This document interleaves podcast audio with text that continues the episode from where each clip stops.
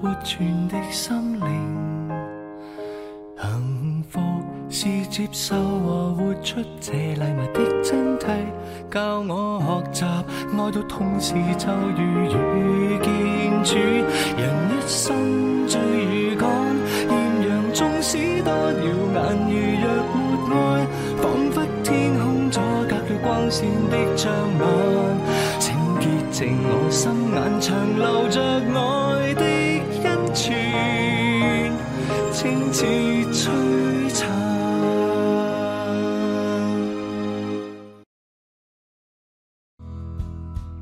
十七世纪，法国传教士同移民嚟到加拿大魁北克，令呢片土地得以开发。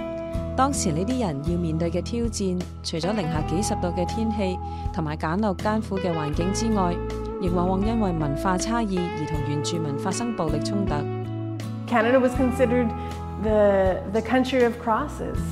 为咗将耶稣嘅爱喺呢片新开发嘅土地传开去，佢哋献上自己嘅一生。今时今日，我哋见到好多加拿大，我哋嘅价值观啊，诶，我哋嘅诶 social welfare 方面啊，我哋嘅服务啊，我哋对人哋嗰份嘅份嘅和平啊，原来加拿大早期建立嘅时候，有啲咁嘅人去俾啲咁嘅价值观灌输入去呢一个土地嗰度。When the pope Jean Paul II come here in 1984, he said Quebec is the only land in North America because it's where our faith start here in North America.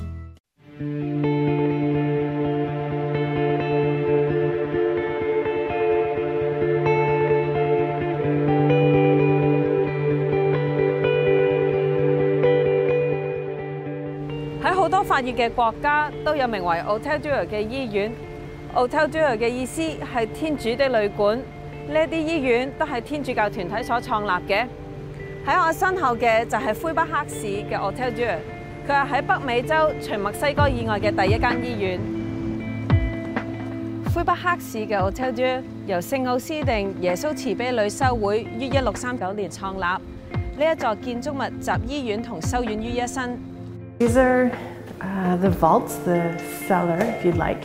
So definitely the space where we kept carrots and potatoes and, and that kind of stuff. It was also the space where the sisters hid during the wars. So this is probably the oldest space in the house. Like many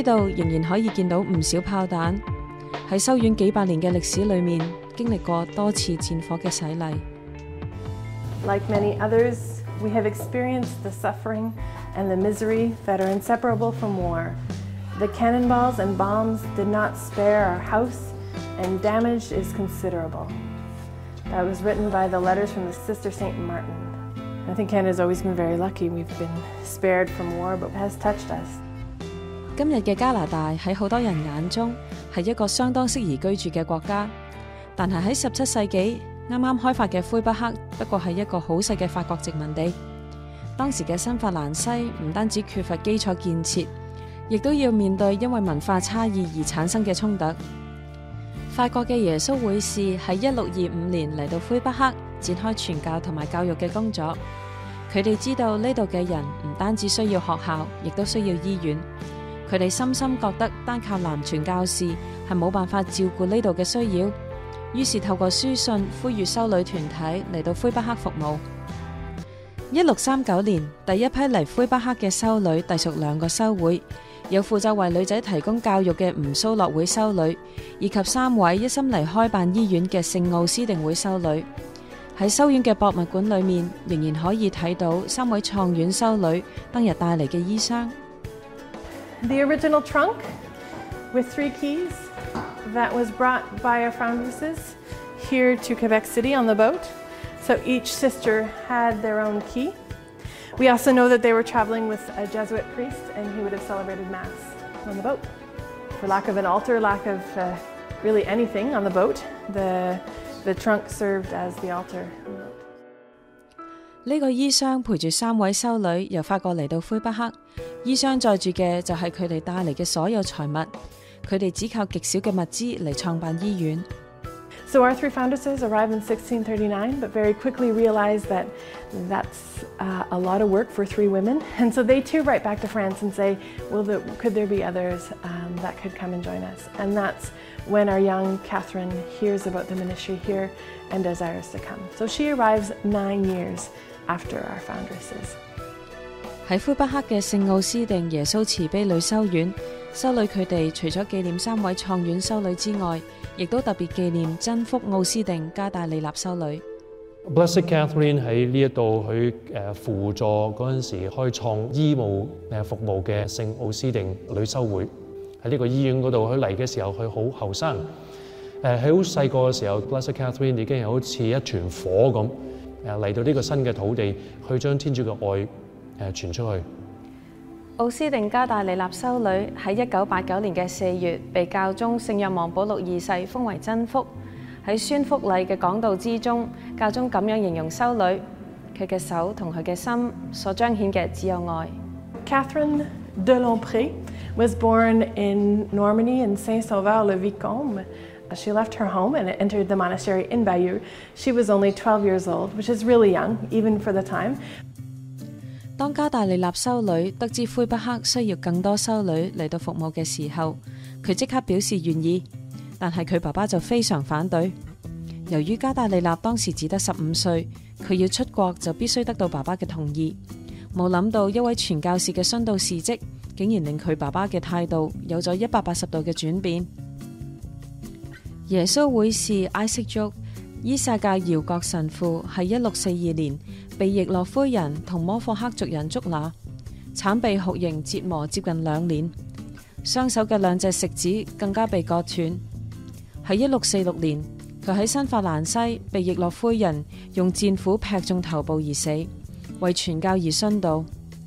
加达利纳嘅爸爸睇到圣伊萨格神父嘅事迹之后，反而唔再反对个女前往新法兰西服务。That's actually what gave him the grace to allow. his daughter to come to Canada.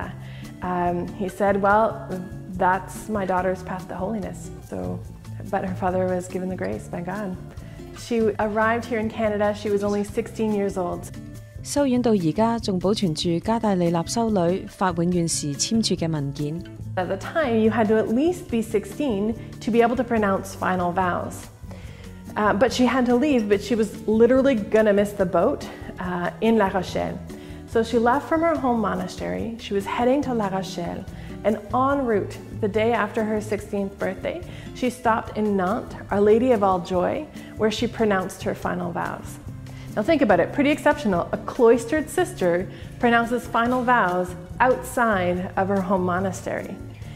not every day, which is why the text is actually so long, um, because you have to explain why this young woman is pronouncing final vows 見到誒 Blessed Catherine 佢嘅一生，俾我哋誒唔多唔少都要相信，佢可能天主特特別嘅恩賜，俾咗呢個呢個呢個少女誒一個特別嘅智慧，一個成熟誒同埋一個才華，去誒可以彰顯佢佢嘅真理。十二歲嘅時候，你已經好想唔單止係想入修院喎，甚至係想遠洋過海去到陌生嘅地方，去去為耶穌誒寫記去傳福音。咁呢個係好好震撼嘅，呢個唔係平常人會做嘅嘢。一六四八年五月，加大利納修女坐船由法國嚟到魁北克，兩個幾月喺海上面嘅航程都係喺一艘只有九隻槍嘅小船上面度過，當時嘅艱苦可想而知。奧斯定加大利納修女喺魁北克嘅醫院服務咗二十年，除咗擔任護士之外，佢仲做過財務總管同埋初學導師。喺一六六八年，當時嘅修女想推佢去出任院長，但喺同年嘅五月佢就病逝，終年三十六歲。We know that she always had a very fragile health, um, to the point where her superior actually wrote to her and said, "Why don't you come back to France? Like it's it's too hard for you in Canada." You can imagine just the temperature. You can imagine that that she would have been very tempted to go back, but she said to her superior. I am nailed to the cross of Canada by three nails the will of God, the vocation in this country, and the salvation of souls. 加大利納修女仍然在生嘅時候，唔少接觸過佢嘅人都被佢嘅德行深深觸動。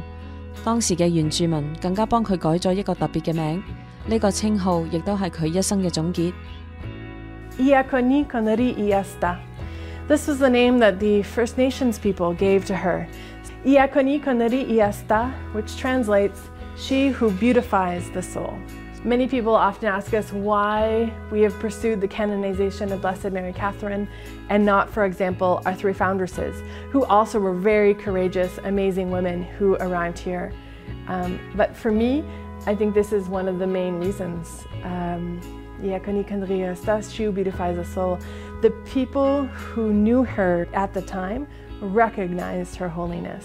呢度嘅原住民俾佢个好好嘅美丽嘅称号咧，话诶佢就系能够令到人哋嘅灵魂更美丽嘅一个一个者。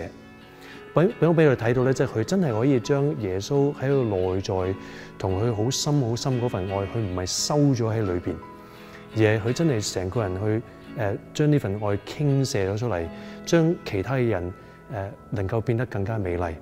佢唔係淨係外在地治療佢哋、關心佢哋，而係內在地同佢建立咗一個一個好深嘅關係。佢好關心佢哋嘅靈魂，好關心佢哋誒能夠去認識主耶穌。而人哋係感應到、係經歷到喺佢身上誒天主嘅臨在。咁呢個我哋每一個人都都值得學習。喺奥斯定加大利纳修女死后嘅三年，佢生前嘅神师拉格洛神父，根据修女嘅灵修笔记，出版咗修女嘅传记，当中透露咗修女不为人知嘅一面。We know at the end of Blessed Mary Catherine's life, she was carrying a lot of the sufferings of others, and that can be very difficult. 奥斯定加大利纳修女曾多次提及。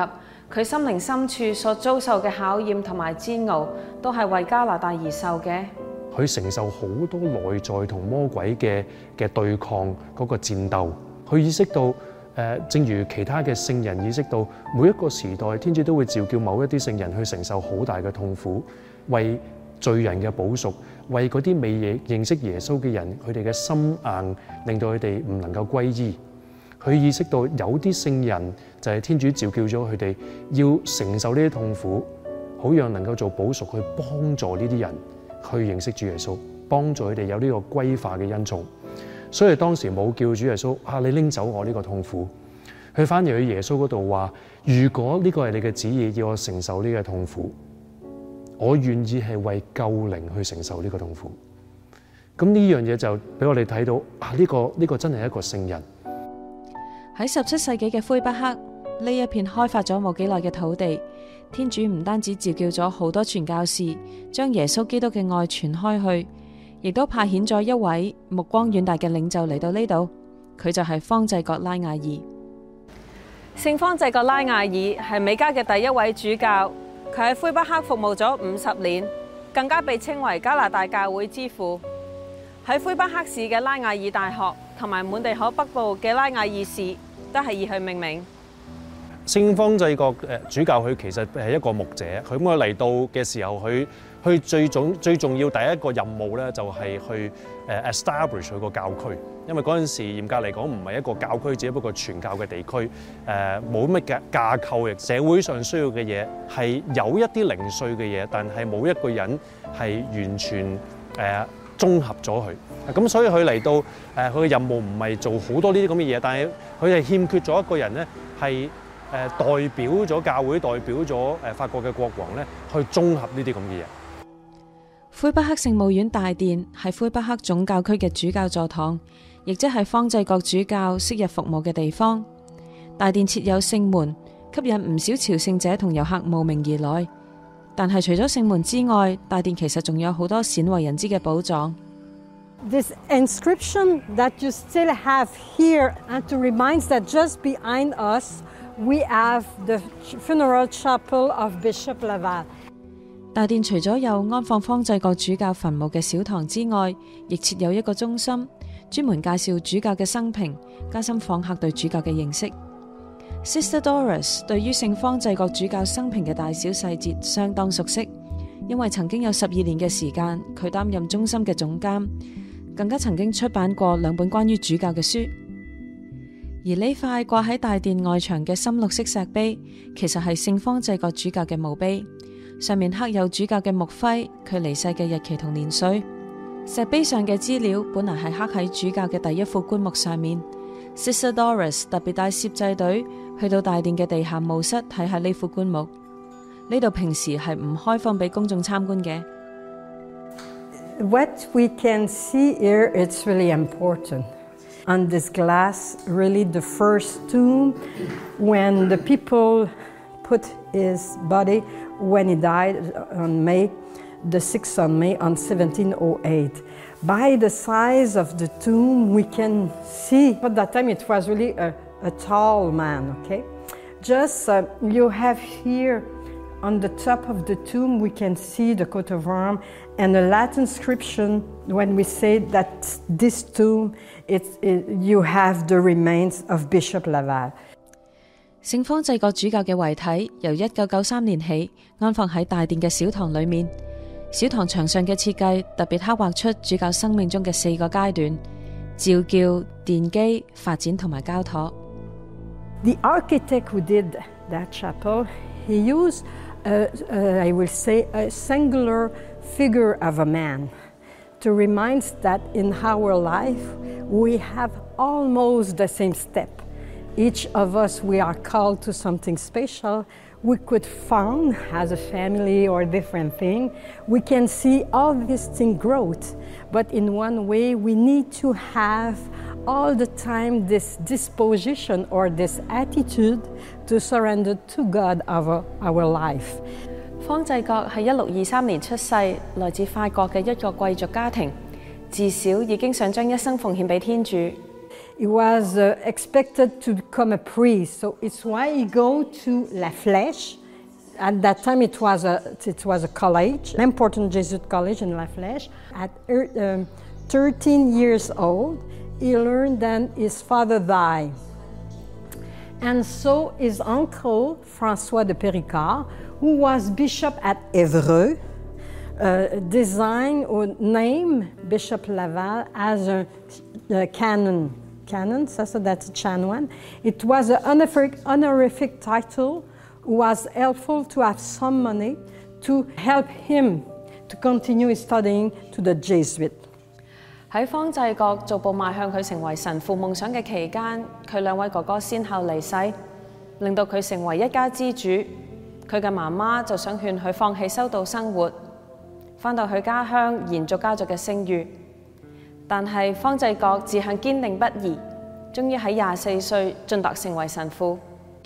一六五八年，亦即系方济各神父三十五岁嘅时候，天主俾咗佢一个重大嘅任务。佢被指派為新法蘭西嘅宗座代牧，同時被任命為領銜主教。Here you have the picture of Louis XIV. It's to remind us that he was the king in charge of the colony. He was the king at that time. And um, Bishop Laval was to obey, I will say like that, at two officiary authority. The first one is the one that we, as we know, is Rome by the, throughout the Pope. But he has also to obey to the king. At that time in the history, um, when a king found a new land or a new colony, the colony belongs the fate of the king. 方济各主教喺一六五九年六月十六日抵达魁北克。有趣嘅系，呢度嘅人当时根本唔知道有新主教要嚟。they don't have internet, text-to, and all the, the, the cell phone that we have for now. So when he was named bishop, in a boat, we put a letter to, to, to let know to the people, then the bishop will coming. But this boat, with the letter to announce the arrival of bishop, arrived after the bishop. so on June, June 16, The little bit people surprised. was a, 当方济各主教嚟到新法兰西嘅时候，由佢管辖嘅范围相当辽阔，东至现时嘅斯哥沙省，南至美国嘅路易斯安那州。呢个范围现时由二百名主教管辖。身为主教，方济各经常到新法兰西嘅各处进行牧民探访，但要喺缺乏道路同埋交通工具嘅十七世纪去到唔同嘅地方进行探访。需要极大嘅体力同埋毅力。方济国主教主要靠步行同埋挖独木舟去到唔同嘅地方探访居民以及修会团体，了解佢哋嘅需要，亦都为人赋洗同埋施行坚振圣事。喺十七世纪嘅新法兰西担任主教嘅工作一啲都唔容易。方济国主教除咗要照顾信众、修会同埋传教士嘅需要之外，仲要处理大大小小嘅民政事务。Here you have uh, probably the, the, governor or the intendant at, at, at, that time, and you have Bishop Laval who gave a paper. Francois de Laval was in the first government in Canada. We call in French le Conseil souverain, the, the sovereign council, I would say. And you can imagine a, uh, men like Bishop Laval who followed the scripture of Jesus Christ. This was all the time aware to serve firstly the interest of God before the human interest, I would say, or the political interest。咁佢亦都誒，譬如好關注誒唔同修會嚟到啊，誒或者呢度嘅居民需要唔同嘅誒架構嘅。誒嘅鞏固咁，佢譬如佢誒鞏固咗呢個 Ursuline Sisters 佢哋嘅地位咧，佢哋教書嘅所需要嘅一切咧，咁加上其他嘅新嘅修會啊，誒想嚟到或者新嘅方法想服務啲人誒，例如誒滿地可嗰方面想發展誒有關醫院啊、有關誒醫療啊、有關學學誒誒教學方面啊，誒好需要新嘅一啲嘅建設嘅時候，佢都要負責去管理誒，同埋令到嗰啲人更和諧，可以可以成就呢樣嘢。咁佢睇到佢嗰個。誒牧民方面同埋佢嗰個誒政政策方面啊，個社會嘅政策方面咧，係融為一體啊，息息相關，全部都關晒佢事。因好似成個誒呢個美加嘅所有嘅新嘅特別係法國過嚟嘅移民咧嘅大嘅一個爸爸咁樣。新法蘭西住咗唔少嘅原住民，法裔嘅商人為咗同佢哋進行皮草嘅交易，往往會用酒嚟到做交換。令到唔少嘅原住民因为酗酒而造成好多问题，方济各主教为咗解决呢一个问题，花咗唔少嘅心力。眼见原住民因为饮酒成瘾而冇办法为家庭提供生活所需，甚至为咗饮酒而将仔女卖俾人，方济各主教感到非常之痛心。佢曾经下令将所有卖酒俾原住民嘅人开除教籍，而为咗禁售酒精呢个议题。主教不惜同其他政府人士对立，更加多次去到法国要求国王介入。It's because François de La Vall defend the interests of the Amerindian, so the the Amerindian gave a a nickname, I will say, or a special name to the bishop. They call them in Amerindian language Ariawagi. Ariawagi 係丘倫人嘅語文，意思係一個目光遠大嘅人。咁样形容方济各主教的确非常贴切，佢做嘅一切都系为咗灰不黑嘅未来着想。方济各主教明白要喺新法兰西展开传教嘅工作，一定要有大量嘅神父先至可以成事，所以佢喺一六六三年创办咗我身后嘅灰不黑修院。方济各主教创立嘅灰不黑修院唔单止系一间培育神父嘅神学院。更加系魁北克市所有堂区神父嘅会员。由于嗰阵时嘅堂区唔能够负担神父嘅生活需要，方济各主教于是谂到呢一个主意，将堂区神父集合埋一齐，唔单止可以解决神父嘅起居需要，更加能够令到佢哋培养出一份团结嘅精神，彼此守望相助。In his mind, for Bishop Laval, all the priests they are sent in mission. as a parish is a mission, and they need to be there as a missionary. And the seminary has this house, need to be the house for the priests and to give them um, a style of life or a time to resourcemen to help them to be a real missionary in their duty. 喺魁北克修院嘅閘門上面，可以見到立雜立聖家嘅標記，方濟各主教一直推廣對聖家嘅敬禮，因此佢創辦嘅修院亦都係奉獻俾聖家嘅。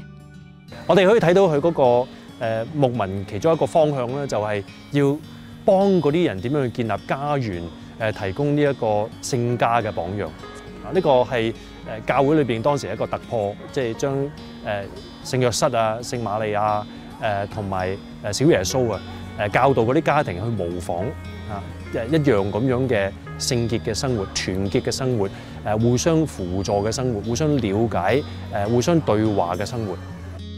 方濟各主教退任之後，特別向國王請求，希望能夠翻返去魁北克生活。當時好多嚟自法國嘅官員都渴望喺退任之後翻返去法國過啲比較舒適嘅生活，而方濟各主教就偏偏相反。因为佢早已经将加拿大当做自己嘅屋企。方济各主教一生都过住极之刻苦嘅生活。喺卸任之后，佢更加专注祈祷同埋克己，更加将自己嘅一切送俾穷人。喺嗰个年代，其实主教喺欧洲咧，佢佢哋享有嘅嘅特权咧都几多吓，佢哋要舒适咧，好容易可以变得好舒适。咁但系佢冇选择做呢样嘢，佢选择咗系简朴，佢选择咗同。诶，佢一手扶植嘅诶修院里边嘅神父修生一齐住，一齐建立一个屋企。啊，佢选择诶用佢自己嘅榜样，俾佢知道佢哋同呢度啲人系一齐嘅一个家庭嚟嘅。加拿大喺刚开发嘅时候，充满住艰辛同十字架。天主就喺嗰段最关键嘅时间，派嚟多位圣人圣女，佢哋牺牲自己嘅安逸，穷一生嘅精力。令呢片土地嘅人得到幸福，真福奥斯定、加大利纳修女同圣方济各主教，只系其中嘅两位。每个时代、每个社会都需要一啲唔怕牺牲而且勇于承担嘅人。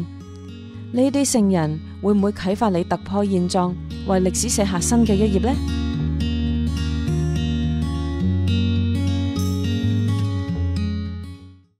中野。即系俾我一个系好大嘅即系喜悦咧，就系分享嗱，有果噶，一年两做噶啦，睇唔到啊，呢啲无花果啊，虽然系细粒啲，但系都系无花果嗱。Because something happens when you put your hand in the soil, it connects you, connects you to God in a very special way。啲俾我做大地主人，点解唔珍惜？究竟有机耕种同信任有咩关系呢？请唔好错过呢一个星期嘅爱常传。